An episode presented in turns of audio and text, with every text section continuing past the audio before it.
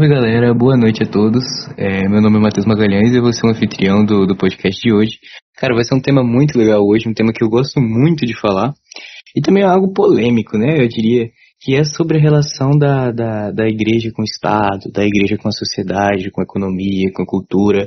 E a gente vai fazer um comentário breve sobre o famoso livro do Max Weber, A Ética Protestante e o Espírito do Capitalismo. E para isso, a gente julgou que seria bem interessante a gente trazer uma pessoa além de, de um luterano, para falar sobre, sobre esse assunto, já que o Weber ele trabalha no livro dele sobre várias tradições protestantes. E, como não podia deixar de ser, a gente trouxe aqui um irmão calvinista para falar com a gente, que é o nosso amigo Luigi. Se apresente aí, Luigi, por favor. Oi, pessoal, tudo bem? Eu sou o Luigi Bonvenuto, eu tenho um canal sobre fé reformada, chamado O Huguenote. E conheço o Matheus e o pessoal da Apologética Luterana faz um tempo. Vez ou outra a gente discute sobre Cristologia e Eucaristia, mas tá tudo bem, porque nenhum de nós esvenhou o Lutero para parar de falar um com o outro, mas enfim, tô aqui a convite dele para falar sobre política e outros aspectos da sociedade influenciados pelas tradições protestantes. É isso aí, é isso aí. E é bom já deixar claro que assim, a, a gente vai falar sobre o que a doutrina em si diz, mas em alguns momentos a gente pode acabar dando a nossa opinião. Então, é, a gente vai de, tentar deixar bem claro quando é a nossa opinião pessoal sobre um determinado assunto e quando é o que a doutrina diz, tá? Então, deixando isso bem claro, eu já quero passar para para a primeira parte, né, do nosso do nosso podcast, que a gente vai comentar um pouco do, do livro do Max Weber, cara. Muita gente fala disso, mas no ensino médio a gente ouve muito falar, né, de Max Weber, ética protestante, espírito do capitalismo. E eles costumam falar assim, ah não, que Calvino acreditava em predestinação por riqueza financeira, que o pessoal era, era abençoado por Deus para ser rico, como se fosse uma, uma gênese da teologia da prosperidade. Isso é verdade? Então, tem muita, muito equívoco envolvendo a obra do Max Weber. E acho que a gente tem que ter alguns pressupostos antes de entrar na parte do protestantismo em si. A primeira coisa, que é o que eu mesmo cometi como erro, é de achar que o Weber estava analisando de forma parcial os fatos. Claro que assim, como estudioso, ele sempre vai colocar alguns pontos de opinião, como não tem como fugir disso numa obra sociológica. Mas a, o fato é que ele tenta analisar de uma forma exterior. Então, algumas pessoas, eu mesmo já tentei fazer isso, é, recorrem à obra do Weber para justificar suas próprias compreensões sejam elas protestantes, tentando buscar uma justificativa, ou católicos, ou outras pessoas que tentam buscar ali uma forma de contestar o protestantismo. Mas ele faz mais uma exposição dos fatos. Então isso é importante de colocar primeiro, né? Como para entender o autor. Agora, essa questão da, de ser uma possível gênese da teologia da prosperidade é completamente falsa. Porque a gente tem que entender primeiro que existe uma lógica, uma sequência que ele vai apresentando a obra dele. Ele começa, na verdade, conceituando o que é o tal do espírito do capitalismo, que eu posso falar um pouco mais para frente. Mas depois de conceituar isso, ele vai identificar alguns valores, algumas virtudes atreladas a ele. Aí ele vai falar é, da comparação do luteranismo com o catolicismo e do luteranismo com o calvinismo. Como é que houve essa transição é, dentro do próprio cristianismo na visão sobre trabalho, sobre riqueza, enfim. É, quando ele chega no calvinismo, ele vai envolver mais a questão da certeza da salvação. Então ele vai falar da doutrina da predestinação, que é tida como central para a fé reformada, e dela ele vai discorrer de que existe uma certa ausência da certeza da salvação quando se comparado a outras tradições, pelo menos dentro do calvinismo, na opinião dele, né? Ele vai dizer que o, no calvinismo você não vai ter a certeza da salvação baseada no sistema sacramental, como para os católicos, e nem na parte da senso, do sensorial, né? Na experiência, no emocional, no mover do Espírito Santo, que você vai encontrar nos movimentos pietistas, nos movimentos evangelicais, enfim. Você não vai ter nenhum, nenhum outro no calvinismo. Então, ele vai analisar um pouco do discurso de Calvino, de Beza e de outros, para dizer que eles encontravam na ação social, em como você exercia o seu papel como cidadão, como trabalhador, enfim, nesse conjunto é, coletivo, é nesse, nessa ação que você vai encontrar os valores e os sinais de que alguém era um eleito. Então, não é como se eu sou predestinado porque eu sou rico ou eu, eu fiquei rico porque eu sou predestinado. Não. É, a lógica é a seguinte: Bom, eu creio que sou um eleito, certo? Sendo assim, eu vou manifestar valores como honestidade, como a frugalidade, a moderação, a dedicação ao trabalho, e a partir disso, eu vou naturalmente gerar riqueza, acumular bens. E nisso eu vou acabar me destacando acima dos outros. Isso é importante também porque no calvinismo, o ponto central para ele não era apenas o acúmulo de bens, mas também o que você fazia com esses bens. Porque o calvinista não vai gastar eles, não vai buscar luxúria, vai ter um rigor moral, uma, a chamada ascese espiritual, enfim, são muitos aspectos. Mas não é como alguns dizem que o calvinismo ensinava a salvação pela riqueza ou algo parecido. É, sim, sim. Eu vi muito espantalho sobre esse livro, sabe? Quando é, eu ainda estava na escola, mas depois que eu cheguei na, na universidade, eu peguei para ler o livro e, cara, não é nada daquilo que o pessoal fala no ensino médio. É algo completamente bizarro que fazem com o livro, para tentar perverter a ideia dele, né? Ah, e aqui é bom deixar claro antes que Max Weber é um sociólogo, tá? É, ele vai analisar isso, isso um pouco depois é, do, de ter acontecido a, a, as reformas, bem depois ali, já no, no final do, do século XIX, por aí. E e, cara, uma coisa que eu acho interessante no livro é que ele não se prende a só uma da, das vertentes do protestantismo, sabe? Ele não se prende só ao puritanismo, como você falou. Embora ele seja o principal tópico do, do livro dele, ele comenta algumas diferenças também entre, entre a ideia luterana e a ideia puritana. E ele fala que, que para Lutero, como a gente vai falar mais tarde, é, não tinha essa mesma ênfase que, que, os, que, o, que os puritanos tinham, né? E era pautada também na ideia de uma união mística, união com, com o divino, que era possibilitada também por meio da, da vida sacramental, a vida da igreja e a fé, mas a gente vai chegar lá. Então, ele comenta, né, sobre essa, essa ética, é, essa ética puritana, sobre, sobre o trabalho, sobre o capitalismo. Mas assim, como é que realmente funciona essa, essa teologia é, da, da associação entre a sociedade e a religião, né, da relação entre a igreja e o Estado. E o que, que é essa ética do trabalho? Você falou um pouco sobre, sobre a sese espiritual, o que, que isso significa? Então, é, é importante também, só fazer um comentário, né? Que nem você falou, a gente acaba ouvindo muito espantalho sobre o livro e tal, e quando vai pegar é bem diferente do que a gente imagina. Algo muito interessante que está na obra dele é que ele deixa claro que ele não está dizendo que o capitalismo só existiu ou só existe por causa da reforma. Como se, por exemplo, se não fosse a reforma protestante, não teria capitalismo na modernidade. Em nenhum momento ele diz isso. Tanto que ele deixa claro que existem sementes do capitalismo na sociedade chinesa, na sociedade indiana, em outras culturas. Até porque a busca pelo lucro, né, ela sempre existiu na história da humanidade. Cara, a gente vê isso já desde a construção da época antiga, por exemplo. Agora, um voo histórico que a gente vai fazer. Quando as primeiras é, sociedades humanas começaram a ser sedentárias, ou seja, eles começaram a plantar e a colher, e aos poucos eles foram conseguindo produzir mais do que a necessidade para a subsistência, eles começaram a fazer comércio um com os outros, assim, é, começaram a surgir as primeiras cidades, que era o comércio local entre, entre as famílias, depois os primeiros, os primeiros reinos que vão aparecer. E esse comércio vai levar também a, a, a, muitas pessoas enriquecerem, né? Você cria várias rotas comerciais no mundo e isso vai sendo explorado em várias fases da, da história humana. É? Então, o que que acontece? Ali, perto da, da, da época da reforma, por exemplo, você tem a formação do, dos estados nacionais, que é o que está acontecendo? Já aquele período feudal, né, da, sistema feudal, que o, o Papa tinha um domínio sobre a Europa, porque os reinos eram totalmente descentralizados e a figura de destaque, de protagonismo, era o senhor feudal, ele começa a perder esse protagonismo para crescente o crescente poder da, das cidades. Agora, o comércio ele começa a voltar e começa a surgir os pequenos burgos, né? Vai começar a surgir a burguesia nas cidades. Daí muitas pessoas elas acabam indo para cidades e essas cidades, essas aglomerações urbanas ficam cada vez mais poderosas. Isso vai acabar tirando também o poder do senhor feudal, visto que acontece um êxodo rural para as cidades. E assim os, os reis, os monarcas passam a acumular mais poder para eles. É, e nesse período também vai acontecer as grandes navegações, tanto que porque eles precisavam desse financiamento da, da coroa para conseguir empreender essas grandes navegações.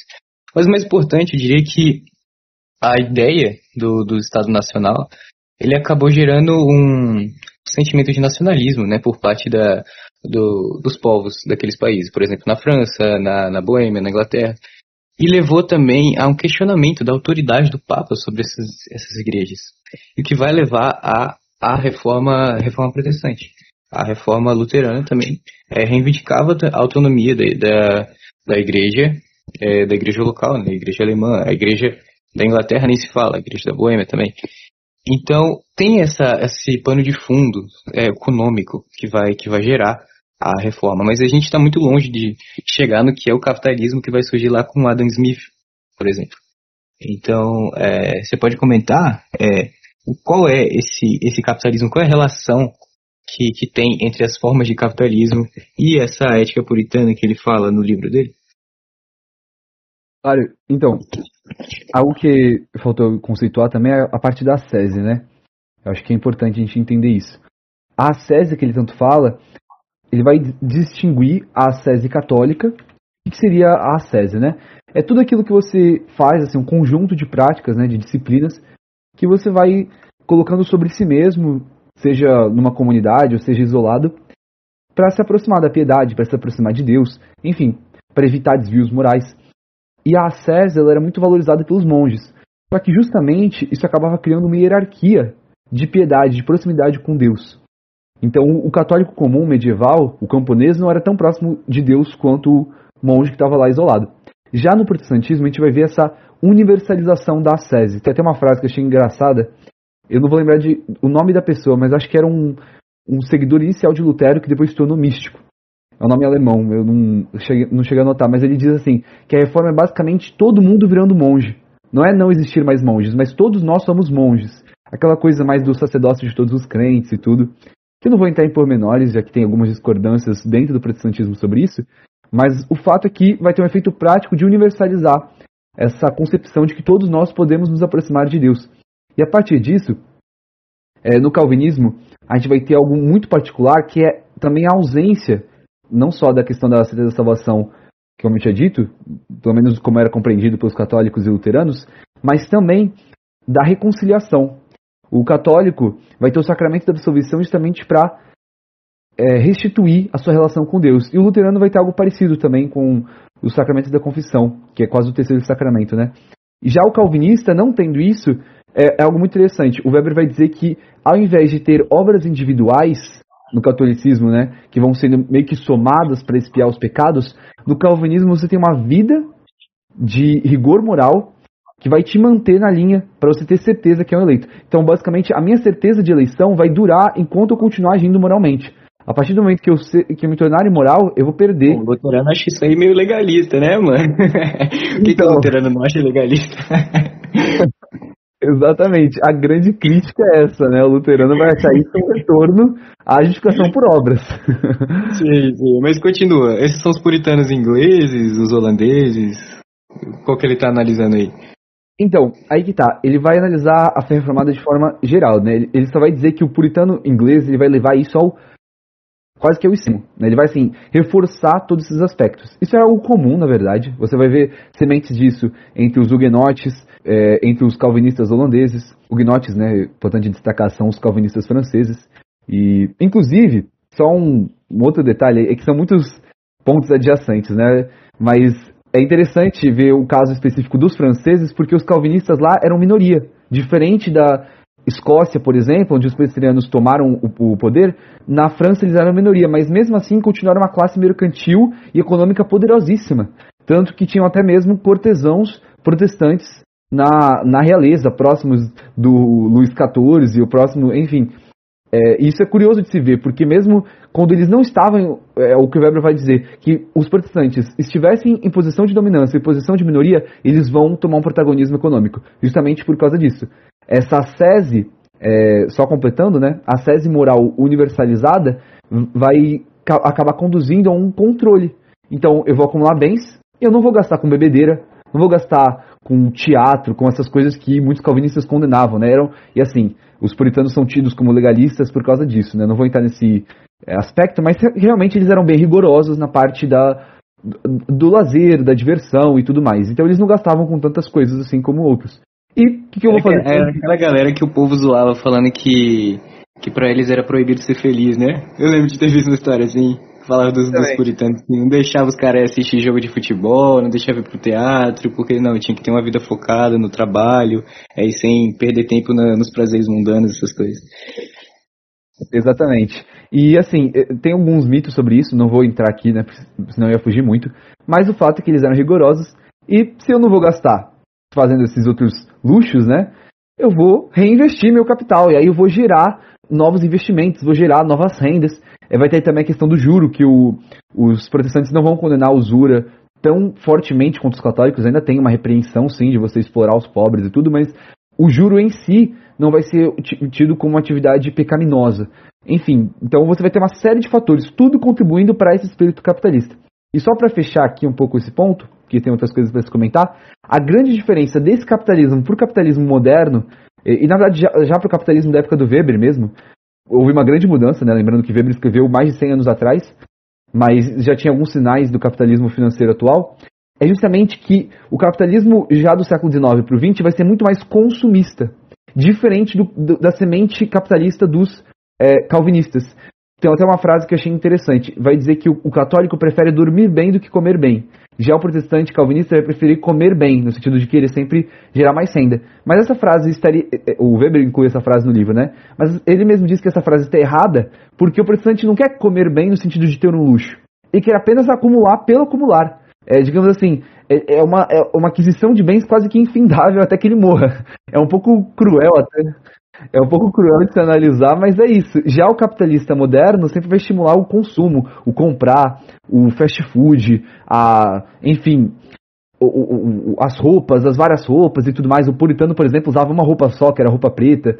Enfim, você vai ter uma distinção muito grande. Então, é, a conclusão geral disso é que a gente tem sim um aparato para o capitalismo americano no, na ética puritana a partir da racionalização do mundo e a partir dessa perda da mística e tudo mais, a partir de todos esses fatores que a gente comentou, mas é importante distinguir essa semente capitalista do capitalismo que se tornou depois. Na verdade, os efeitos foram muito maiores do que eles jamais imaginariam.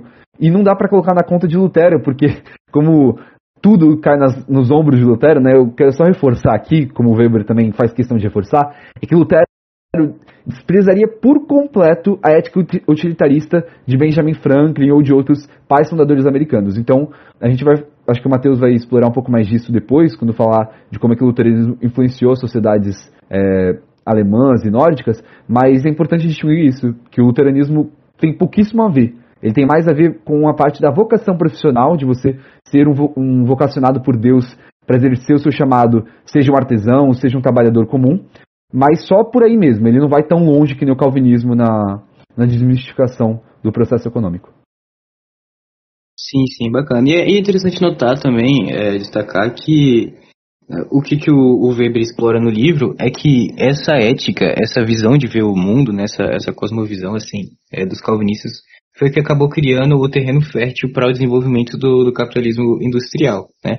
Ele já não está falando aqui que, por exemplo, os puritanos eram militantes capitalistas ou algo do tipo. Não, não é isso que ele quer dizer.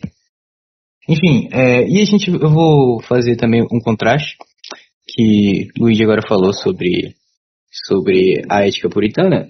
Eu vou comentar um pouco o que o Weber fala sobre é, essa questão do, do trabalho na, na sociedade luterana, né? É, fazendo uma ponte com outra leitura, que é a História da Reforma do Descartes e Lindbergh, ele vai falar que para Lutero, porque ele tem a doutrina da justificação como centro da, da sua teologia, a justificação pela fé, é, é tirada aquela, aquela ênfase que tinha na, na Idade Média, né? De tipo, você espiar os próprios pecados por meio da, das suas obras, da, da caridade, por meio do mérito congro, cooperando com a graça, etc. É, porque na Idade Média, os pobres eles eram vistos mais como uma forma de Deus abençoar as pessoas para que, por meio das esmolas delas, as pessoas pudessem ter méritos, entendeu? E o que, que Lutero vai fazer com a, com a doutrina da justificação pela fé? Ele vai falar, não, é, é um absurdo que existam mendigos, entendeu? O Lutero, ele tem essa visão bem social mesmo. Isso a gente vai tratar até num, num, num outro episódio depois, sobre a caridade no, no luteranismo. É, tá, tá até marcado, a gente vê aí como é, como é que a gente vai fazer. Enfim, Lutero ele vai achar um absurdo que existam mendigos. Então, só que é, o foco de Lutero ele não é a caridade como fim de expiar os pecados. Ele fala que, que justificados pela fé, a vocação do cristão é, é amar o próximo. Ele tem aquela famosa, aquela famosa frase no, no livro da Liberdade Cristã, que o cristão ele é, ele é livre de todas as coisas, mas ele também é, ele serve em amor ao, aos irmãos. Entendeu? Então, por meio da, da pessoa que é livre de toda a condenação do pecado, ela também é escrava de todos, porque ela se limita a sua liberdade por amor, e com esse amor ela serve os irmãos. Lutero tem muita essa ênfase social. Inclusive, o, o Carter Lindbergh, ele fala no, no capítulo 5 do, do livro dele, que Lutero ele institui na igreja uma, uma coleta, uma coleta de, de recursos que era destinada exclusivamente para cuidar dos órfãos, das viúvas dos estrangeiros e dos doentes. Ele tinha isso tanto a nível da igreja, como ele também incentivou os príncipes a fazer isso. Então a gente tem uma preocupação social muito grande dentro do, do luteranismo, que já é um pouco diferente. Isso vai, eu vou comentar mais sobre isso quando eu estiver falando do modelo nórdico.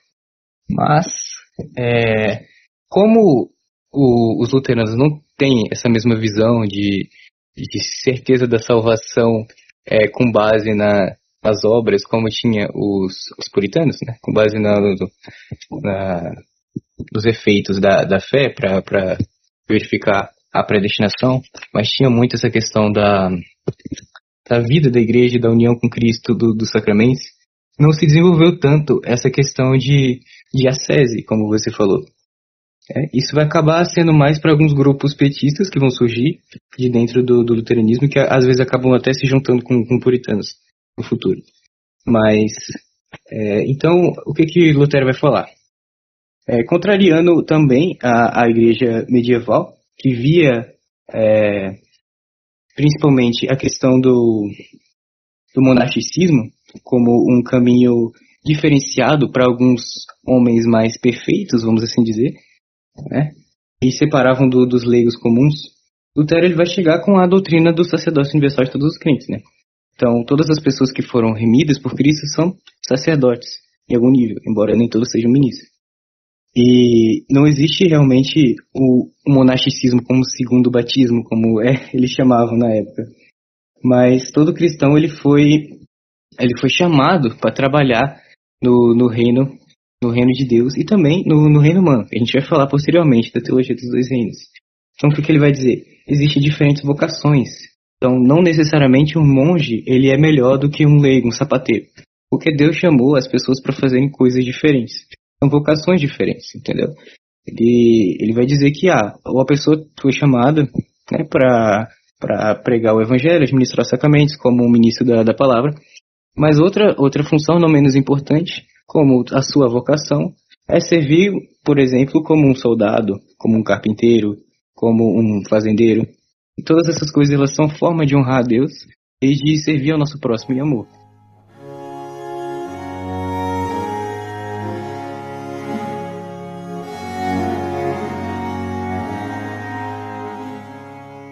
Quero já passar para você, rebater um pouco sobre como o, os calvinistas, né, eles vão ver já essa relação da, da, da igreja com o Estado mesmo, com o governo civil. Então, é uma questão um pouco complicada essa parte do Estado, porque vai envolver momentos muito complexos da história, principalmente a parte da Guerra Civil Inglesa e tudo. Então eu vou tentar aqui enxutar bastante, né, porque a gente fez essa exposição de Weber, que é um assunto muito complicado, dava um podcast inteiro só sobre ele.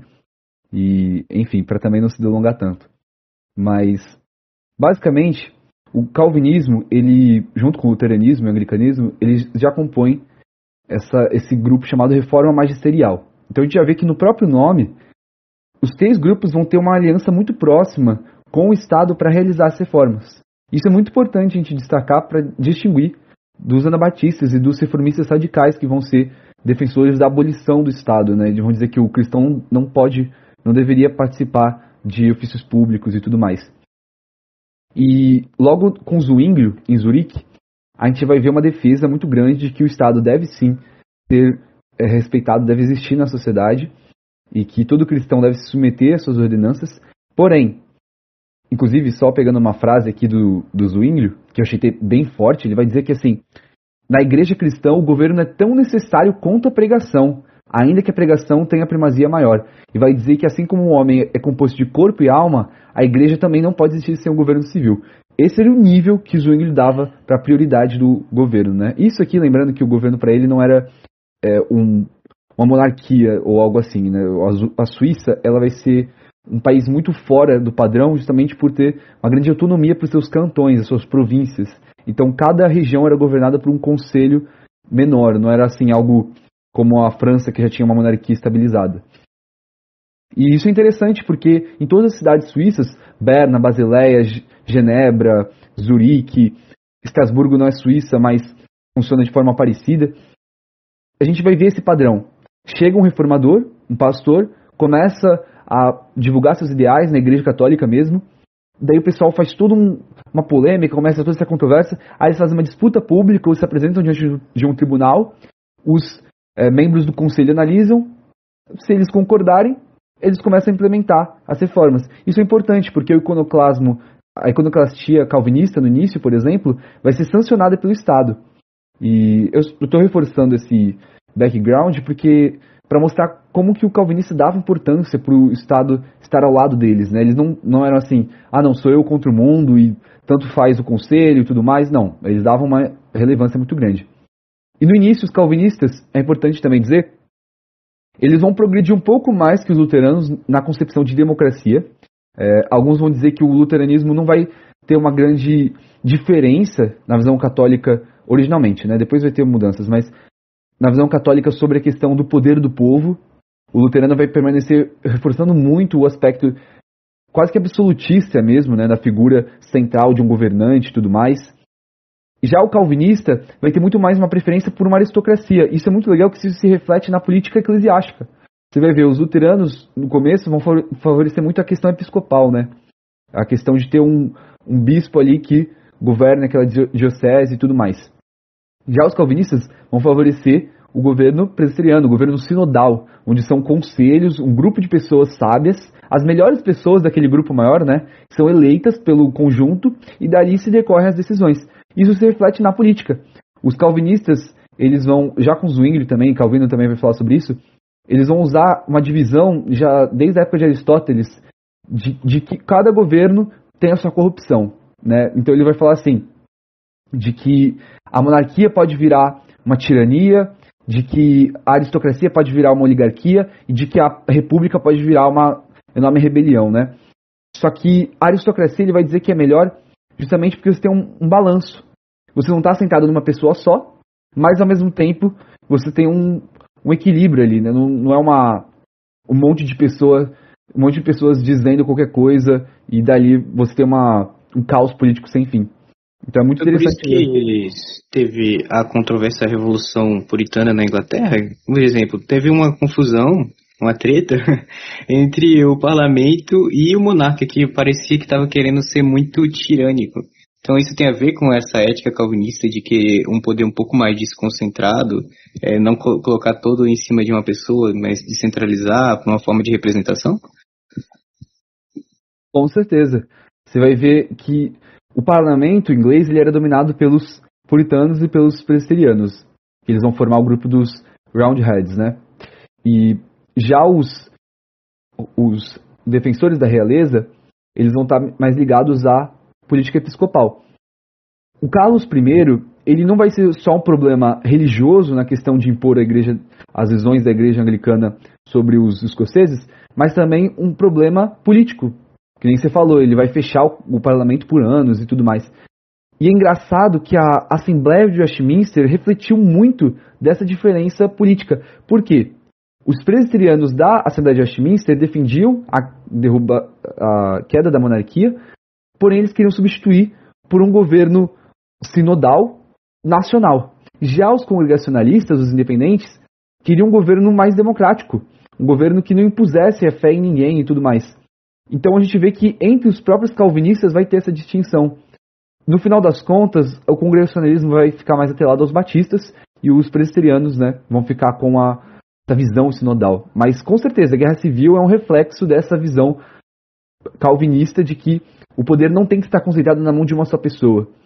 Até porque, só um, um último comentário, segundo alguns reformados, isso era um retorno ao papado, porque o que, que era o Papa, segundo os protestantes? Nada mais era do que uma pessoa abrogando para si todo o poder espiritual, toda a intercessão entre o homem e Deus. E o rei acabava se, se colocando como escolhido de Deus para intermediar a relação entre o, o, divino e o povo nas suas necessidades. Então tem todo esse reflexo, essa oposição do anticatolicismo e tudo mais. É interessante essa, essa, essas coisas que acontecem na Inglaterra, né, nesse período da, da, da Revolução Gloriosa. Por exemplo, na, no caso da Igreja Luterana, você vai ter um certo, um certo problema que acontece. Por quê? que Lutero ele vai defender uma coisa chamada teologia dos dois reinos. E o que, que é isso? Ele vai falar que os dois reinos são como duas mãos, em que Deus é o Senhor sobre elas. Entendeu? Imagine um homem em duas mãos. O reino da mão esquerda é o reino civil, que ele é governado por leis, pela razão e pela espada. E o reino da mão direita é o reino da igreja, o evangelho. E ele vai ser, ele vai ser regido por palavra e sacramento os dois reinos têm atribuições diferentes e eles precisam ser distinguidos. É, tem até uma, uma citação interessante sobre isso que, que Lutero vai falar. Deixa eu pegar aqui. Ele vai falar que a confusão e a mistura do regime secular e espiritual acontecem quando elevados espíritos presunçosos querem mudar e corrigir o direito civil de forma autoritária e dominadora, quando eles não têm nenhuma ordem e autoridade para isso, nem de Deus nem dos homens. O mesmo acontece quando príncipes e senhores espirituais ou seculares querem modificar ou corrigir de maneira autoritária e ditatorial a palavra de Deus, querendo eles próprios ordenar o que se deve ensinar ou pregar, ainda que isso lhes seja proibido, tanto ao mais insignificante mendigo, pois isso significa que eles mesmos querem ser Deus, não querem servir nem ser subordinados à palavra de Deus. Antes mesmo, a exemplo de Lúcifer, querem ser iguais a Deus, sim, superiores a Deus. Olha só o nível que ele fala sobre a, essa confusão entre, entre as atribuições dos, dos dois reinos. Segundo Lutero, é, o, o, o, presbítero, o bispo, ele não tem direito de, de querer fazer direito civil, ele não tem como impor penas é, seculares a alguém. Porque o que lhe foi confiado é a administração da, das chaves, que é o perdão de pecados e, e a retenção do perdão, né, quando for o caso. E, porque ele não, ao bispo não foi dado a espada para punir os malfeitores, porque essa é a função do, do Estado. Por outro lado, o Estado ele também não pode alterar a palavra de Deus, ele não pode se intrometer nos negócios eclesiásticos, apontando quem vai ser os bispos, quem vai liderar a igreja, ou querer é, reger a política com base tão somente no perdão que é o Evangelho. Imagine a confusão que seria se é, o Estado fosse regido pelo Evangelho e tivesse que perdoar todos os assassinos, por exemplo. Entendeu? O que vai acontecer é, você pode me interromper se você quiser, viu, Luiz? Se eu tiver muito tempo. Mas o que vai acontecer é que depois da, da, da guerra do, dos 30 anos, depois da, da paz de Augsburgo, depois da paz de Westfália, é, a igreja luterana ela vai ficar um pouco subordinada a alguns reinos. Porque fica convencionado, como um dos temas do acordo de paz, que é a religião do príncipe e a religião do Estado. Então, o que Lutero ele propõe acaba que não acontece de forma plena, entendeu? Você tem a criação de igrejas nacionais, por exemplo, a, a igreja da Dinamarca, a igreja da Islândia, a igreja é, da Prússia, que depois vai, vai ser uma união, né, que a gente vai comentar mais tarde, a igreja da Suécia, e vai existir, em alguns desses lugares, em maior ou menor nível, uma interferência da, do Estado na igreja. Isso a gente vai comentar depois. É, antes de comentar um pouco sobre, sobre tirania, sobre resistência, eu queria perguntar para você, para não perder o fio da meada, sobre a, o que o calvinismo fala, né? Sobre esses dois reinos. Se existe uma teologia dos dois reinos calvinista, como é que vocês explicam isso? Então, é muito engraçado que tudo que é dito sobre a teologia dos, dois reinos no luteranismo dialoga muito com a soberania das esferas no calvinismo. Então a gente tem uma visão muito parecida, só que basicamente só tem outro termo. E algumas outras distinções, né? O, a soberania das esferas, que vai começar com Calvino, vai dizer que tanto a igreja quanto o Estado devem respeitar o domínio um do outro nas suas respectivas áreas. Então, nem o Estado pode sobrepujar a igreja, nem vice-versa, que nem você falou. Se houver essa é, sobreposição, a gente vai ver um conflito de ideais. Essa questão do assassino, por exemplo, é algo muito complicado. O Estado às vezes tem que olhar as coisas de forma desapegada da religião. E é daí que vai surgir até mesmo a secularização, até o Estado laico. Então, eu não vou entrar nesse pormenor, mas querendo ou não, o protestantismo vai acabar tendo um certo papel na laicização por causa disso, porque ele vai distinguir os dois campos. Mas as pessoas se equivocam em pensar que o protestantismo vai tirar a igreja da sociedade. Não é isso. Ele mantém a influência perpétua da igreja. Tanto que é só a gente analisar Genebra, como é que a igreja influenciava a moral do pessoal e em outros lugares. Na Suécia, a gente vai ver o, o, o, rei chegando a obrigar todo mundo aí no culto luterano. Então, assim, não vai ser uma distinção tão, tão clara. Já é confusão, né? É, exatamente. Já vai ser uma confusão, já vai ter uma. Nem sempre esse princípio é respeitado, digamos assim, mas é. a gente vê um início.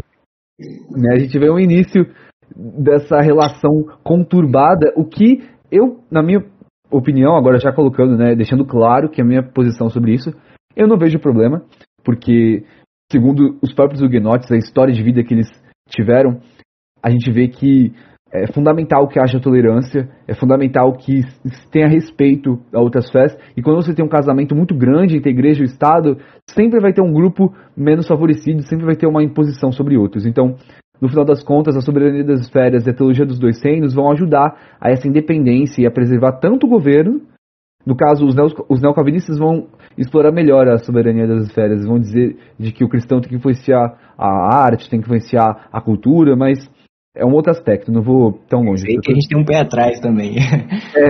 que é uma, maior diferença né, entre os luteranos e, o, e, os calvinistas sobre essa questão da, do cristão influenciando, como, tipo, estivesse acabando dominando as esferas. A gente tem essa impressão também. Vocês acabam querendo dominar as esferas seculares também, tipo a cultura, o governo, política, essas coisas.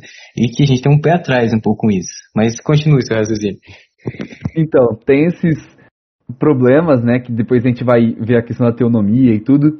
Mas também tem a visão contrária, que foi um perigo muito grande. As pessoas acham engraçado que pouca gente comenta disso, mas era um debate muito sério na época já da, da Assembleia de Westminster, que é o erastianismo, que é, na verdade, o inverso da igreja dominando o Estado, é o Estado dominando a igreja. Basicamente, depois de tanta discussão eclesiástica na Inglaterra, é, o, o, fundador do erastianismo não era inglês, mas ele vai se perpetuar, essa ideia vai se perpetuar muito por lá.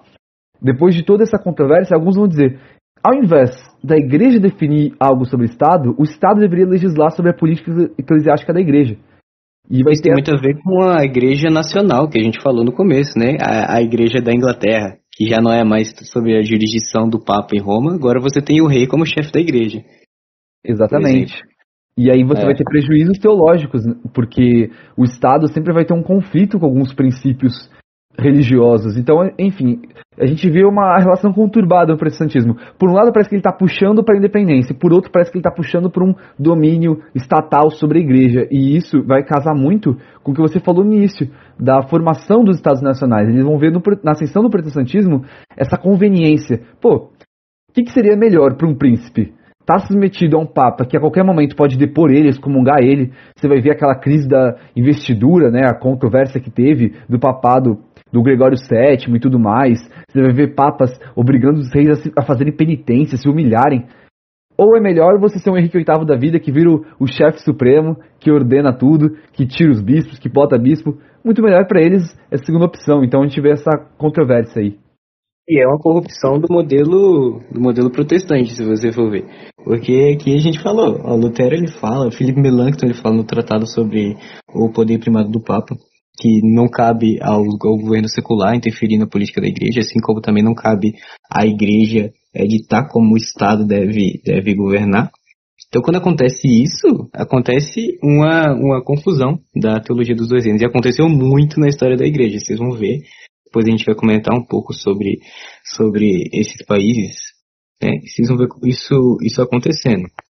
É, outra coisa interessante, Luiz, é que os reformadores da, da reforma magisterial, eles não foram é, não defenderam o Estado laico, como muita gente pensa. Não, de, não defenderam a separação entre igreja e Estado, que é algo muito forte defendido pelos batistas hoje, por exemplo. É, eles aceitavam a ideia de uma cristandade, né, de, um, de uma religião com igreja confessão. Inclusive existem até hoje países confessionalmente luteranos e a Escócia como país confessionalmente presbiteriano, né? Então, como é que eles vão contrariar isso à visão do, do, dos anabatistas? Então, é uma situação complicada. É, é, é, bom que você tocou nesse assunto, porque ia falar agora há pouco, agora que você falou dessa questão de violar os princípios que Lutero e Melanchthon defendiam, eu quero deixar claro, falar em, assim, em caixa alta, que Calvino não era um ditador teocrata. Calvino jamais, jamais, em hipótese alguma, chegou... É, então, é um caso complicado. Eu vou tentar falar aqui brevemente. Calvino não pode ser tido como teocrata. Isso é, é minha opinião e seguindo outros estudiosos. Justamente porque ele nunca teve um cargo político. Para você ser um, um, ditador, você tem que ter um cargo político. Ele não tinha. Ele tinha, obviamente, profunda influência, mas ele não chegou nesse ponto. E na real, ele foi expulso da cidade onde ele era pastor, que era Genebra, porque o, o conselho municipal queria impor o pão não fermentado, se não me engano, sobre a ceia. E eu não lembro exatamente a posição com detalhes dele sobre isso, mas o problema não era nem sobre fermentado ou não. O problema era o Estado querendo impor algo sobre a igreja. Ele achou isso um absurdo. E aí criticou, e o povo, bom, já que você não quer aceitar a nossa decisão, então você vai embora. Você vê que onde que um ditador vai ser expulso do próprio conselho? A gente vê que ele não, não tinha esse poder. Porém. Ditador de churuca. Exatamente, nem pra, ser, nem pra ser um ditador bem feito, né? Nem pra ser um Cromwell. Brincadeira. Mas. É, nessa questão da tolerância, né? Da questão do. do não exatamente a tolerância, mas o Estado laico que você falou. Houve essa gradual mudança entre os protestantes. Hoje a gente vê que todo protestante, a maioria, né, os que não são mais radicais, vão defender um certo Estado laico, uma, às vezes o Estado não confessional, porque entendem que houve muitos prejuízos. Mas na época era o inverso, que nem o Matheus falou, Ana Batista que era o defensor dessa visão. E na realidade, aqui vai ser um momento bem polêmico, bem complicado, mas eu acho que os anabatistas estavam mais certos em alguns aspectos quanto a isso. Por quê? Pois é. Por quê? o presbiteriano, e eu digo isso como um presbiteriano, né? Na Escócia, ele vai ter ideias corretas sobre derrubar a monarquia católica, sobre substituir a religião falsa pela verdadeira religião, segundo o padrão deles, né, claro. Mas o problema é que isso acabava incorrendo na perseguição de outros. E isso aconteceu em todos os lugares. Então, pensa comigo. Não, o protestantismo, no início, não era uma questão de liberdade para todos crerem no que quiserem. É liberdade para todos crerem na verdade. Porém, o que é a verdade? Não vou entrar aqui nesse debate relativista, mas, querendo ou não, em cada país, cada tradição vai, vai entender que a sua igreja é a verdadeira. Então, no país escocês, a igreja presbiteriana era a única aceita. No país luterano, os nórdicos chegaram a expulsar, a é, impor multas sobre calvinistas, sobre outros protestantes. O que em outros estados também aconteceu. Então, assim, a gente vê essa intriga não só entre protestantes católicos, mas também entre protestantes internamente. O que foi a Guerra Civil, se não protestantes brigando entre si? Então, por que, que eu acho que os anabatistas no sentido atual, eles estão mais corretos por causa disso. Porque quando você estabelece uma tolerância religiosa, um Estado laico, você tem primeiro uma harmonia entre as igrejas, e segundo, você vai colocar o objetivo do evangelho acima dessa dominação política. E querendo ou não, houve sim um grande oportunismo por parte dos príncipes na reforma. Claro que foi necessário o Estado estar tá participando dessas mudanças, mas infelizmente isso aconteceu. E se você tem esse princípio, os anabatistas não estavam, deixando claro, né, eles não estavam certos do Estado não existir, do cristão não ser parte do ofício público, nada disso eu acho que eles estão certos. Eu estou falando que eu acho que eles tiveram ideias próximas da verdade no que tange à tolerância, no que tange a o Estado não ter uma confessionalidade, porque assim você preserva tanto a igreja, como eu já disse, quanto a questão estatal. Mas houve essa mudança, e só para completar, que nem você falou da Guerra dos 30 anos, foi depois da paz de Westfália que eles entenderam, meu, ficar brigando guerra por religião não, não dá certo. Milhões de pessoas morreram por causa de uma guerra que começou envolvendo a fé das pessoas. Então, onde já se viu cristão brigando com cristão? A gente precisa se aliar para brigar pelo que realmente interessa. A gente precisa respeitar os limites nacionais de cada um. E é engraçado que o calvinismo só existe como religião na Alemanha depois de Westfália. Então você vê que fica quase mais de 100 anos, mais de um século, o calvinismo como uma religião que sequer existe. o cuius religio eius religion, que era o princípio da cada estado ter sua religião oficial, não vai embarcar abarcar o calvinismo, vai, vai, abarcar apenas o luteranismo e o catolicismo. Então você vê que teve muita, muita guerra, muito problema envolvendo essa confessionalização, que depois eles vão entender que, beleza, é importante a gente ter uma igreja estruturada tudo mais, mas vamos respeitar o direito de outras igrejas existirem. Sim, sim. E é, é interessante, a gente já precisa pontuar que nenhuma das duas tradições ela se opõe ao modelo de, de Estado laico. Porque se for ver a, a, a doutrina, ela, ela preza por uma distinção. E essa distinção acaba acontecendo no, no Estado laico, desde que não seja um Estado anticristão, um Estado ateu. Como aconteceu, por exemplo, no, no, nos reinos luteranos da, dos países bálticos, né, que se tornaram satélites da União Soviética, que era um Estado ateu. Né? E aí você realmente vai ter um problema. Mas a, a, as teologias elas não se opõem também a essa ideia de, de, um Estado laico, porque elas falam também de uma cooperação entre, entre o Estado e a Igreja, no sentido de que a Igreja ela pode ajudar o Estado a prestar serviços sociais, por exemplo. Ela ajuda acolhendo pessoas em situação de rua, ajuda a tratar alcoólatras, a, a tratar viciados, etc. Uma questão da, da moral também. E a, o Estado ele pode cooperar com a Igreja protegendo a Igreja é, protegendo não se envolvendo em questões doutrinárias, mas protegendo contra a invasão, por exemplo, dos muçulmanos, como era o problema da época, né, do, dos otomanos. É, e também contra a destruição de outros grupos terroristas ou algo do tipo.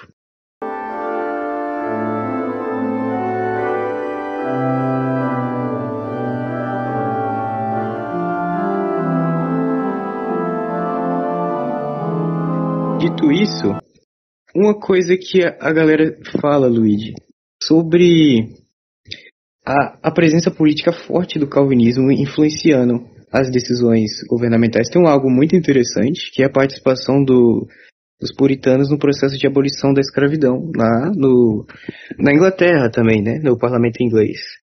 E também a resistência que eles fazem aos tiranos. É uma coisa que é notória no calvinismo, que eles realmente é, são resistentes aos, aos governos que consideram tirânicos. Como é que pode conciliar isso tudo com, com Romanos 13 e os textos bíblicos sobre autoridade secular? Então, no, no que tange essa parte da resistência à tirania, ela é um pouco complicada porque você vai ver uma distinção do que os primeiros reformadores defendiam e o que, que os seguidores acabaram defendendo. No início, a gente vê que Calvino é bem tradicionalista no que tange à resistência. Ele vai ser só vai defender mesmo uma resistência na parte eclesiástica, no Papa como o tirano. Já na parte política ele não vai estimular tanto. Ele só mudou de posição depois que os próprios calvinistas franceses começaram a pressionar ele para defender a causa, dele, a causa deles, porque o Estado francês estava impondo uma série de restrições, punições, penas de morte contra os protestantes e chegaram para pedir para Calvino o que a gente faz agora. Ele era o instrutor deles. Calvino, no final das contas, ele acaba mudando um pouco de posição, mas quem realmente estimula isso é o Theodore Beza, que vai escrever uma obra chamada Direito dos Magistrados, e ali ele expõe, é, tem muitos outros, mas eu vou focar mais nele, porque eu acho que ele resume, de forma geral, o que, que todos os calvinistas vão defender nesse, nesse assunto. Basicamente, ele vai beber muito da fonte luterana, isso é algo interessante. Você falou que é algo muito característico do calvinismo, a resistência à tirania, mas na verdade, os luteranos que começaram com isso na Confissão de Magdeburgo, em 1550, né? E ele vai beber dessa fonte para defender a resistência a partir de magistrados menores. Então, o que, ele entende? O governante ele tem um compromisso, o calvinismo tem a perspectiva da aliança, tudo funciona por alianças, e o governante ele vai ter um compromisso tanto com Deus, um pacto com Deus, e um pacto com os homens. A partir do momento que ele impõe a falsa religião e proíbe o exercício da verdadeira religião, ele quebra o pacto com ambos. Ele já não está mais preocupando com o bem-estar da população. E a partir desse momento que se torna legítimo você ter representantes, magistrados menores, sejam eles príncipes, sejam eles duques ou, enfim, autoridades que não sejam reis exatamente, que a partir deles você gera essa resistência à tirania. O caso do tiranicídio em si já é algo mais polêmico, o, os teóricos da, dessa visão é, política, eles não vão chegar tão longe nesse ponto. Alguns vão chegar muito próximos. O Philippe Mornay, na Vindicai contra Tiranos vai chegar muito próximo disso, o François Rothman também. Mas na final das, no final das contas vai ser algo mais do povão mesmo. A execução do Carlos I é o ápice do tiranicídio, é aquilo mesmo que você viu de, nossa... Esse realmente... do Bonhoeffer também, que ele queria matar Hitler, mas ele era luterano, né? Então, perfeito. você pegou um exemplo mais moderno de um não calvinista que tinha uma ideia parecida. E o Bonhoeffer até hoje é discutido pelos evangélicos. Isso que eu ia perguntar também. É, se tem algo parecido no luteranismo, depois, assim, né, na literatura já do, do luteranismo escolástico, algo assim, se tem algo próximo dessa visão de existência política. Cara, muitos autores calvinistas eles acabam fazendo espantalho sobre, sobre o luteranismo. E isso eu falo com profundo pesar. Eu sou muito fã do, do, do, do professor Franklin Ferreira, mas ele tem o livro Contra a Idolatria do Estado, que ele acaba falando que o luteranismo iria um pouco conivente com, com, com o autoritarismo da, do, do governo, assim, tipo, ele não vai militar contra um governo que está querendo abusar do seu poder, mas isso na verdade é um mito, entendeu? Muitas pessoas tentam argumentar com isso, ah, porque Hitler teve facilidade de assumir na Alemanha e a igreja não, não fez tanta oposição, mas isso é mentira. Até porque a igreja que Hitler dominava na Alemanha já era uma igreja, uma igreja liberalizada. A igreja que tinha sido unida, né, a igreja entre calvinistas e luteranos, mas que já não era nem calvinista nem luterana. E já tinha se liberalizado muito, era a igreja nacional. Mas enfim, é, muita gente fala né, que, que não existe essa militância é, no, no, luteranismo. Porém, é, o, o autor luterano Edward Leif, no livrinho Espiritualidade da Cruz, ele fala que quando os governantes eles violam a lei moral de Deus, ou quando são corruptos, opressores ou abertamente maus, eles estão em rebelião contra a vontade de Deus e agem fora das suas vocações. Então eles são chamados para prestar conta. E como a, a cidadania da, da população é também uma vocação, e como somos cidadãos dos dois reinos, tanto do reino de céu quanto do, do mundo, da terra, a vocação política também existe. Então a pessoa pode sim questionar a, a, as decisões de um, de um magistrado, de, de um governante. Entendeu? Você não vai ter essa, essa passividade como muita gente acusa. Geralmente eles acusam, acusam isso do luterano porque o luterano ele não se empenha tanto nessa questão de, de influenciar todas as esferas, querendo dominar todas as coisas. Não. O luterano ele tem uma visão política, e agora vai ser um pouquinho polêmico. Eu vou é, citar, parafrasear o, o autor do livro aqui por causa da antropologia luterana, que é bastante cética quanto à natureza do, do homem. Então, a, a teologia política luterana ela vai ser um pouco cética também, contra os governos humanos, contra as utopias, contra todas essas coisas, e contra o próprio governante, entendeu? Então a cidadania ela vai ser exercida como uma vocação, às vezes para frear, para frear é, as pretensões dos governantes, né? que a lei de Deus com primeiro uso, que a gente quase nunca fala do primeiro uso da lei, é justamente esse, é o uso civil. É o uso para frear a maldade humana. Então, é, a vocação de lutar contra a tirania vai ser vista nesse contexto. Muito interessante. Você, achei muito legal que você colocou esse paralelo da visão política com a parte da teologia, né, da lei e evangelho. E é realmente isso. Você vê como é que a doutrina dialoga com a política de uma forma assim é, de mão dupla mesmo. E eu acho muito legal também, só voltando brevemente para Weber, ele fez um comentário que eu achei interessante, que ele falou que o calvinista ele vai aceitar a realidade da, do mundo presente, da terra mesmo, de forma mais positiva do que o católico medieval ou do que outros grupos cristãos. E eu não sei muito bem da questão do luteranismo se eu poderia encaixar nisso também. Mas ele vai dizer que, por exemplo, o calvinista vai entender muito mais de que, beleza, o céu é sim nossa perspectiva, nosso alvo, mas enquanto a gente está no mundo, a gente tem que fazer o melhor para aprimorar esse mundo. A gente tem que progredir nesse mundo. A gente tem que fazer, sabe, avançar.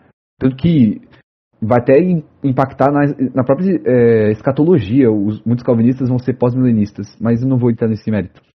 Enfim, ele vai querer avançar. E para isso, qual que ele vai entender? O meio para a gente chegar nesse objetivo é a política.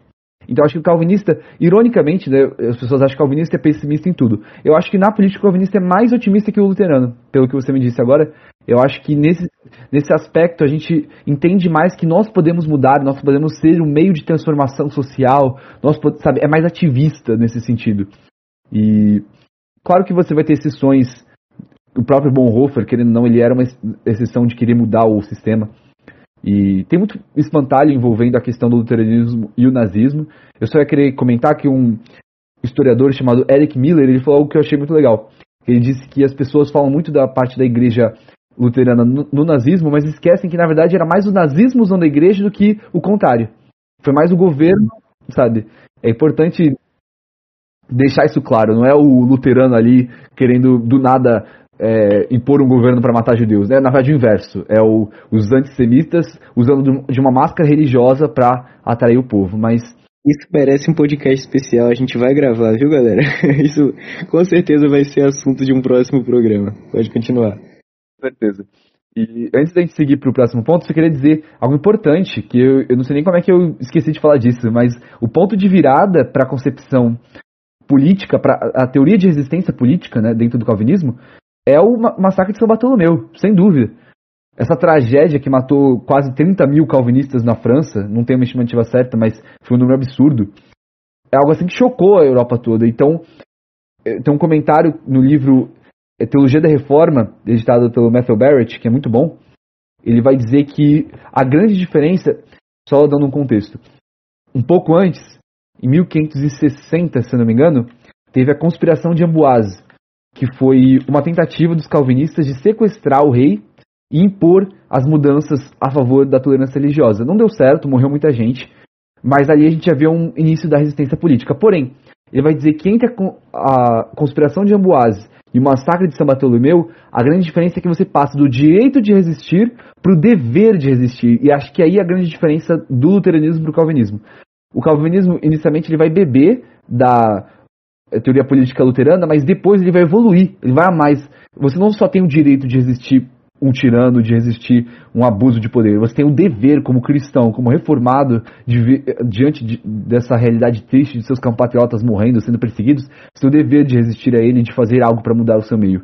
É nisso que a gente vai ter até mesmo a questão da cosmovisão, da soberania das esferas, de tudo isso que vai decorrer no século XIX e século XX, e que vai acabar até mesmo resultando na própria teonomia, na, próxima, na própria visão calvinista de que nós temos que formar um governo bíblico, um governo próximo, o mais próximo possível. É a nova Sião, é a nova Jerusalém, enfim, eu estou indo muito longe, mas tá tudo interligado ali. Aquela visão puritana de chegar nos Estados Unidos, de fazer uma colônia é, puramente cristã e tudo mais, está tudo ali ligado nesse contexto político calvinista. Sim, sim, bacana. Inclusive, isso acontece com algumas comunidades anabatistas. A história é bem legal, não vai dar pra falar tudo agora. A gente vai fazer um episódio só sobre os anabatistas, a gente fala. Mas alguns grupos, sabe, ligados ao, ao queriam fazer uma comunidade e impor as leis mosaicas lá dentro. E Lutero e Melanchthon falam, não, vocês são malucos. Vocês estão malucos, o que, que vocês estão fazendo? Entendeu? Porque não tem essa, essa, essa loucura de um magistrado civil querer impor é, como a as regras da igreja, a lei da igreja, o evangelho, etc. Mas enfim, é, como o tempo já está já tá passando, eu vou, vou precisar progredir agora. Luigi, vamos comentar um pouquinho sobre o impacto né, dessa, dessa ética, desse, dessa visão política, essa teologia, nas sociedades que a gente encontra hoje. Comenta um pouco sobre as sociedades que foram é, mais influenciadas pelo calvinismo, como é que funciona a, a economia, a cultura, a, a visão de mundo dessa, dessa sociedade, que depois eu comente sobre uh, mesmo na, nos reinos luteranos. Então, eu acho que a gente podia começar pela Escócia. A Escócia, ela vai ser muito caracterizada por um rigor moral bem forte. E isso vai estar diretamente ligado ao calvinismo. Inclusive, um comentário aqui bem interessante que eu descobri recentemente, tem um livro bem famoso chamado O Estranho Caso de Dr. Jekyll e Mr. Hyde. Não sei se você conhece. Então, ele é uma das obras que é tida como fundadora da literatura gótica. E não vou entrar nos pormenores, tem, acho que pode ser até um spoiler aqui, mas enfim. Na obra é, um, é um, basicamente um gentleman que ele tem uma dupla personalidade, ele vira quase que um monstro é, depois que ele toma uma poção. E é engraçado que o autor dele, de, desse livro, o Stevenson, ele era escocês. E alguns intérpretes da obra vão entender que ele está, na verdade, fazendo até uma, uma crítica ao caráter repressivo da igreja escocesa, que era calvinista. Desse caráter escocês de você sempre reprimir as paixões, a lascívia, a luxúria do seu ser, e você acaba interiorizando todos esses desejos até que você vira um monstro. Então, assim, é interessante ver como é que o calvinismo acaba influenciando nessa, nesse aspecto repressivo da sociedade, né? E acaba até sendo caracterizado como um legalismo pelos luteranos, algo bem, bem pesado até. Tem um filme também bem conhecido hoje em dia, A Bruxa, que apesar de ter alguns erros, alguns não, muitos erros teológicos, querendo ou não, ele acaba retratando um pouco de como é que era rigoroso as colônias americanas. Eu já faço essa ponte para os Estados Unidos. A gente vê como é que os Estados Unidos, a cultura americana vai ser muito fundada, fundamentada pelo calvinismo. Alguns vão dizer até mesmo que tudo que você pode encontrar sobre cultura americana, quase tudo, você pode remontar ou para o iluminismo ou para o puritanismo. Qualquer coisa assim, você pode pegar algum ponto ali que tem ligação. Especialmente nessa parte capitalista, que a gente já falou bastante nisso, eu não vou voltar. Mas além disso também, você vai ver também a questão do, da própria meritocracia, um forte individualismo. O calvinismo, eu vou até, assim, fazer uma autocrítica, eu acho que é o ramo cristão herdeiro da reforma, ou talvez entre todos os outros, que é o mais individualista de todos. É o mais centrado em você por você, você e Deus e só. Porque você né, não tem intermediação da igreja e tudo mais. Enfim, é bem individualista. Então você vai ver que essas sociedades, a Holanda, com a questão da, da tolerância religiosa também, é uma herança do calvinismo, o individualismo dela também. Enfim, nesses aspectos mais morais, eu acho que tem uma, você vê uma grande influência. Interessante. Eu estava lendo também sobre os principais modelos assim é, econômicos e sociais. Tem o modelo anglo-saxão, que curiosamente é um dos países que foram historicamente calvinistas, né, que é Estados Unidos, é, Inglaterra e suas colônias, Canadá, etc. E o modelo germânico e nórdico, que é o modelo luterano. E aqui eu posso explicar mais ou menos como eles funcionam. Eles são diferentes. Eu particularmente tenho a preferência pelo modelo é, alemão, mas eu vou começar explicando pelo modelo nórdico. O que, que, é isso? O, o luteranismo ele enfatiza a questão da, da, da ação social, entendeu? Para Lutero e para o luteranismo é absurdo que existam pessoas em situação de, de vulnerabilidade. Não é algo tão individualista. Porém, existe também essa ética é, de buscar dar o melhor na sua vocação e ser servo de todos, entendeu? Então são sociedades que são muito prósperas, são, são sociedades que o capitalismo ele acaba se desenvolvendo sim, tem uma liberdade de mercado muito grande, para o bem ou para o mal. Porém, é, no caso do, dos reinos nórdicos existe o que foi desenvolvido na, na social-democracia ou no social-liberalismo. Né? Como é que isso vai funcionar? Você vai ter uma sociedade que vai funcionar com base na, na livre iniciativa, a princípio. Mas o Estado ele vai agir para principalmente por meio da, da taxação de, de renda para distribuir, redistribuir é, o dinheiro e acabar é, por tentar melhorar a vida social do, dos seus cidadãos. Você tem, por exemplo, o Estado financiando escolas, universidades, é, sistema de saúde, todas essas coisas. E como é que funciona o modelo alemão? Ele é um pouco mais complexo. É o chamado economia social de mercado. Ele tenta juntar as duas coisas, o melhor dos dois mundos, né? ele vai é, mostrar que o Estado, ele realmente sim, ele precisa é, proteger os seus cidadãos, é, proteger a, a sociedade. E, e ele o faz também protegendo o mercado. Ou seja, ele cria um ambiente propício para o mercado se desenvolver, para as livres é, relações de troca é, funcionar. Então toda aquela ética do trabalho, todo o desenvolvimento da vocação vai funcionar perfeitamente. Como que ele faz isso? Ele vai investir na infraestrutura, ele vai dar uma saúde de qualidade para as pessoas, para as pessoas conseguirem trabalhar, é, e vai tentar unir essas duas coisas, entendeu?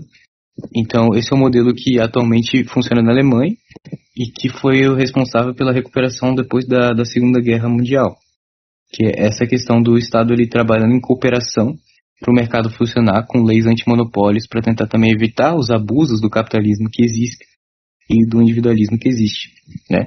E o modelo nórdico, que é o um modelo sobre, sobre assistência social, sobre, sobre social-democracia, etc. É, rapidamente, né? Foi um resumo bem rápido. E assim, como é que funciona a Escócia, cara? Eu nunca, não sei como é que ela funciona. Ela ainda é um estado confessional. Os Estados Unidos eu acho que a galera já conhece, acho que nem precisa comentar muito. Mas a Escócia, assim, como é que ela funciona? Então, a Escócia é muito complicada, é difícil de explicar, porque ela passou por uma série de processos de dominação britânica, assim como a Irlanda passou. E, na verdade, a Escócia que a gente conhece hoje vai surgir depois do Ato de União, de 1707. E ela é um estado confessional, mas é um estado confessional diferente. Porque, basicamente, ela é confessional no sentido de que existe uma igreja que é de todas as pessoas, que é a igreja do povo escocês. É, é, isso é importante. Na Escócia, a igreja nacional não é como a igreja anglicana de uma questão de você de basicamente obrigar a todos, da questão da, do não conformista, que teve toda aquela polêmica. A diferença, tanto que lá a igreja é chamada Kirk, né, The Kirk. Por quê? É, Kirk é uma palavra vinda do escocês, que significa igreja, mas é muito associada com essa coisa de uma igreja do povão mesmo. A Dinamarca tem uma, um nome da igreja deles que eu não vou saber pronunciar, mas é algo próximo disso, Igreja do Povo. E tem a ver com isso. Eles são confessionais, mas é, é mais no sentido de que existe uma igreja oficial do que uma igreja de assim todos precisam fazer parte dela, todos precisam ir tantas vezes na, na, semana que nem a Inglaterra teve leis parecidas. No caso da parte econômica, eu só queria fazer um breve comentário que é engraçado. Eu vi uma frase que disse que se o calvinismo nos deu a ética protestante capitalista, o luteranismo nos deu a social-democracia. Então é muito curioso estudar essa, essa relação, essa influência do, dessa visão luterana de como que o Estado, eu só quero fazer também um, um adendo, que muita, pouca, pouquíssima gente sabe, na verdade, que o Lutero foi um dos principais, dos pioneiros na educação obrigatória, na educação Sim, universal. Eu comentar agora. Aí, vou comentar isso justamente agora. Então eu vou deixar... Mim, depois eu comento sobre isso. eu, eu só ia dizer mais disso mesmo, ele, ele vai falar uma frase que eu acho até engraçada, que ele vai dizer se o Estado pode obrigar as pessoas a servirem na guerra, por que ele não pode conceder educação a todos para que eles é, se armem contra o Satanás, que é a, a, principal opositor de todos nós. E ele vai ser um líder nisso, a Prússia vai ser um dos, um dos primeiros países a oficializar o sistema de educação. E a Escócia, só fazendo essa ligação com o modelo escocês, vai ter uma coisa muito interessante que é de instituir escolas paroquiais em toda a igreja. Então, lá no, logo em, acho que 1600, eu tenho que ver a data certinha, mas são vários atos é, oficiais, vários decretos. Mas, se eu não me engano, é a partir de 1600 eles vão começar a fazer decretos que vão obrigar toda catedral presbiteriana escocesa a ter uma, uma escola junto. Então, você vai ver que eles vão ser campeões nessa universalização da educação. Tanto que eles fundam até universidades importantes, né? É Harvard, Princeton, essas, essas universidades importantes são fundadas por calvinistas. Então, mas é, sobre o que você falou sobre Lutero, falando da, da educação obrigatória, cara, isso é um legado muito importante da, da tradição luterana, entendeu? Lutero ele vai incentivar os príncipes a buscar a educação da, da população também como forma de, de alfabetizar a população para que ela tenha conhecimento da Bíblia, entendeu? Então vai fazer a educação compulsória. E Melanchthon também ele é conhecido como o professor da Alemanha. E ele tem, ele traz os métodos para ensinar é, as pessoas com, com esse objetivo de, de alfabetizar, de preparar para o desenvolvimento da sua vocação. Tanto que os países historicamente luteranos têm os melhores índices de educação no mundo, se você for ver hoje. É, isso, isso foi mudando também, muda de país para país. Por exemplo, um país que era fortemente luterano no passado, hoje é o país mais ateu do mundo, mas por causa da dominação soviética, que é a Estônia. Ela tem um modelo de educação que eu particularmente acho muito interessante que são escolas totalmente públicas. Ah, o Estado ele vai, ele vai financiar a educação, a educação só que a administração da, das escolas ela segue um caráter um pouco mais privado. Por exemplo, é, é, as associações é, escolares elas vão decidir quem, quem contratar como professor, qual método usar e qual método vai ser mais é, que vai mais potencializar a capacidade do aluno. Daí os pais eles têm liberdade de escolher qual escola vão botar o filho. Aí a escola que tiver mais alunos vai receber mais financiamento do Estado e ela vai crescer. Então existe uma certa competição, mesmo sendo público e gratuito para todas as pessoas, entendeu? E algo semelhante acontece hoje nas universidades suecas, por exemplo. E eu acho isso bem bacana.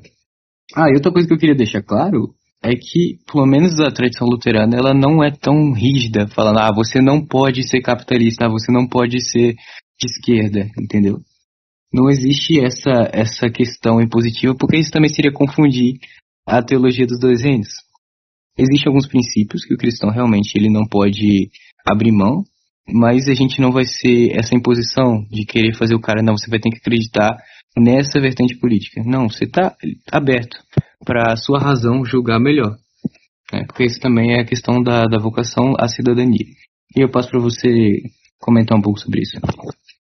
Então, nessa parte de direita esquerda, é engraçado porque a gente vê uma mudança muito grande do que, que seria esquerda e do que, que seria direita. Muitos calvinistas na Inglaterra poderiam até ser considerados esquerda, de certa forma, porque eles faziam parte do partido Whig, que era considerado mais liberal, justamente por se opor aos Tories, que eram os mais conservadores. Então, acho que essa concepção de esquerda e direita, realmente, a gente não vai ter uma obrigatoriedade de que, para eu ser calvinista, eu preciso tomar um partido político específico. A gente vai ver que tem maior afinidade, isso é fato. Eu não consigo entender como um calvinista consegue ser marxista por causa de todo esse contexto que a gente falou. Seria incoerente, até porque a, a fé calvinista vai estimular o contrário. Porém, não acho que o fato de alguém se identificar com a esquerda em si não torna ela cristã ou calvinista. Agora, tem sim lados é, da esquerda, de ambos os lados, mas focando um pouco agora na esquerda, que eu acho complicado, esse lado mais materialista, é, esse lado que defende o modelo quase que soviético, por causa de toda essa questão do ateísmo que foi imposto, de toda essa questão que, na realidade, se a gente olhar os teóricos socialistas, eles são contra a religião, contra a crença em Deus. Enfim, é complicado, mas eu não acho que exista problemas apenas de um lado. A gente tem que reforçar também de que na própria direita, todo aquele, aquele lado da, da Ku Klux Klan, que infelizmente muitos protestantes apoiaram, o próprio nazismo, esses extremos são muito complicados. Então, por, portanto, que evite os extremos, eu acho que não há essa obrigatoriedade. Sim, sim, bacana. E assim, a reflexão que fica, né, pra, pra gente terminar, depois de dizer, fazer esse importante adendo, que a fé não obriga você a abraçar um aspecto político específico, é, eu acho que a gente devia comentar, sabe, o que, que a gente pode aprender e aplicar sobre essa questão da relação entre igreja e Estado, porque existe uma história muito triste no, nos estados confessionais luteranos, que com a modernidade, com o advento da democracia e toda essa esses princípios modernos, como o Estado foi se liberalizando e o Estado tinha um certo controle sobre o que acontecia na igreja, a igreja também foi se liberalizando. Por exemplo, a, a igreja da Dinamarca, que é a igreja estatal, ela ordena homossexuais, transexuais, e ela aceita tudo isso porque 92% da sociedade dinamarquesa acha isso normal e os príncipes é, também acham, entendeu? Você tem essa, essa interferência política porque os bispos eles acabam sendo também funcionários públicos, sabe? A igreja acaba sendo uma instituição estatal e acaba perdendo o seu propósito de, de salvar as almas, de ser a, a pregadora do evangelho, né? o reino de Cristo por meio do evangelho na terra isso acaba se perdendo. Isso é uma história triste. Embora existam muitos dinamarqueses, muitos suecos, muitos finlandeses que são realmente fiéis à fé, essa proximidade excessiva com o Estado acabou gerando isso. E pelo jeito isso aconteceu também em algumas igrejas calvinistas ao longo da história. E um exemplo é a própria Igreja Unida é, entre os luteranos e os calvinistas na Alemanha, que existe até hoje.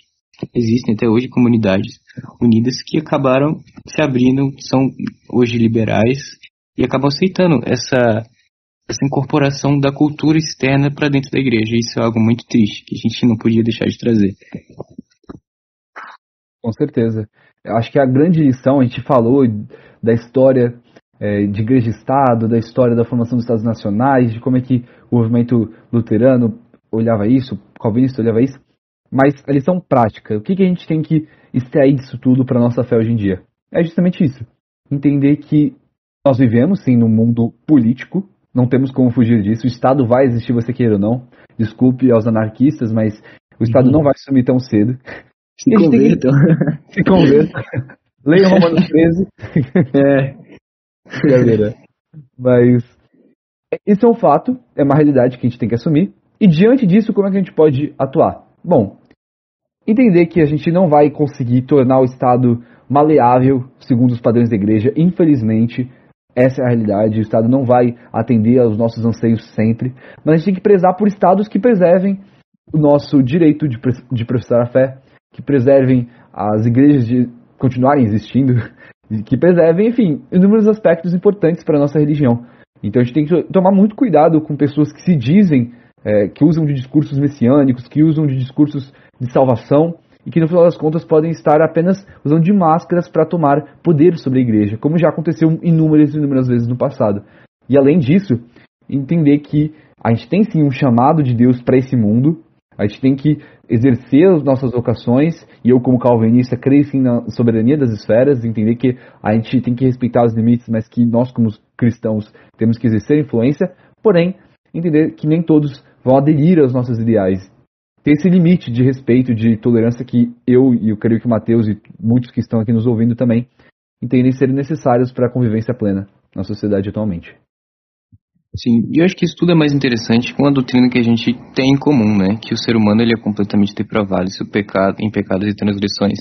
Então a gente não pode esperar uma sociedade perfeita e construída por, por homens, porque só o Espírito Santo pode converter uma pessoa e mudar realmente quem ela é. A gente não pode usar o Estado para forçar uma pessoa a se converter e fazer uma sociedade perfeita, né? Exatamente. Então, a gente acaba fazendo, ah, para finalizar, algumas advertências né, sobre, sobre esse assunto que, considera, que consideramos importantes. É, não cabe aos pastores e aos ministros do Evangelho apontar algum candidato, algum político como sendo messiânico que vai salvar a nação e vai moralizar a, a sociedade. Isso é uma confusão dos dois reinos, pelo menos na, na visão luterana. E outra coisa importante que a gente pode destacar é que não há nada que impeça a participação de um cristão na política. Né? Cristão, ele realmente, se ele tiver a vocação política, ele for uma pessoa honesta, com a, com a reputação ilibada, ele pode sim participar da política e contribuir para o bem-estar da sociedade. E isso é uma forma de louvar a Deus. Entendeu? É, busque sua razão para conhecer a, as melhores teorias políticas, a melhor coisa que a gente pode aplicar para o bem da nossa nação. E cuidar dos nossos semelhantes também faz parte da nossa missão como servos uns dos outros. A gente melhorar a situação do nosso, dos nossos irmãos, é, buscar acabar com, com a pobreza, com, com o excesso de desigualdade, com todos esses outros males que afetam a sociedade. É algo que realmente faz parte é, de, uma, de uma vocação cristã. Porque a Bíblia ensina também que a gente deve se preocupar com, com o órfão, com a viúva, é, contra a exploração do trabalhador, por exemplo. Então fica esse convite para que tenha essa sensibilidade com as pessoas que sofrem, as pessoas que estão ao seu redor, mas sem confundir os dois reinos, né? Passo para você fazer suas considerações finais. Obrigado, Matheus. Eu achei muito interessante isso que você falou, de que realmente na Bíblia a gente viu um exemplo claro de que Deus se importa com, as, com esses grupos mais oprimidos mesmo. A gente tem hoje um, uma noção muito complicada e eu digo isso uma autocrítica também, de que a gente às vezes acaba colocando alguns ideais políticos acima da nossa fé. Então a gente acaba sendo tomado, por exemplo, nos Estados Unidos, quantos evangélicos americanos acabaram entrando nessa onda de política de anti-imigração, de discursos, até mesmo discursos de ódio contra essas pessoas, enquanto Deus nos estimula a acolher o estrangeiro. E foi deparando essa realidade bíblica que eu entendi que tem que ter uma preocupação social. A igreja tem um papel social, sim, isso é verdade, não dá para negar. A gente não pode diminuir o papel teológico da igreja porque o papel principal dela é a salvação das almas. Porém, a salvação das almas acaba decorrendo de missões sociais. Então, assim como os cristãos do passado não permaneceram calados diante da escravatura, dos abusos que faziam contra os escravos, que, defendendo então o abolicionismo, assim como os cristãos que a gente colocou aqui os protestantes defenderam a educação, defenderam a universalização dos direitos humanos, defenderam a dignidade do homem, a lei natural é, contra os abusos dos tiranos, coisas assim que eram impensáveis até pouco tempo antes deles. Assim como a gente, como a gente vê cristãos transformando a sociedade a partir dessa fé, fica essa lição. A gente pode sempre estar transformando o nosso meio. Eu estou até sendo um pouco otimista aqui, mas eu acho que a gente tem sim como transformar o nosso meio quando a gente coloca os princípios religiosos acima de tudo e a partir deles a gente constrói a ética política. Então é isso que eu quero deixar de assim lição final. Não colocar a política acima da fé. Claro que a gente tem que respeitar ambas as esferas, mas eu acho que para nós como cristãos colocar a religião acima de tudo e dela, dos valores que a gente toma como fundamentais para nossa fé, a gente decorre as nossas visões políticas e a nossa missão no nosso meio. Excelente, excelente. É, Luiz, foi um prazer muito grande conversar aqui com você. O papo foi muito legal. Nem parece que passou todo esse tempo que é um assunto que realmente gosto muito. É, pessoal, não deu para muito aprofundar sobre como funciona é, é, os estados é, luteranos com história luterana, porque é algo muito muito profundo, sabe, que precisa de raízes históricas. Mas se você tem interesse, pode, pode conversar comigo, eu vou adorar falar, falar sobre isso com vocês. Passo também algumas fontes na, na sugestão, é, algumas fontes que, que o nosso convidado usou também estarão aqui. E é isso, galera. É, fica essa, essa recomendação.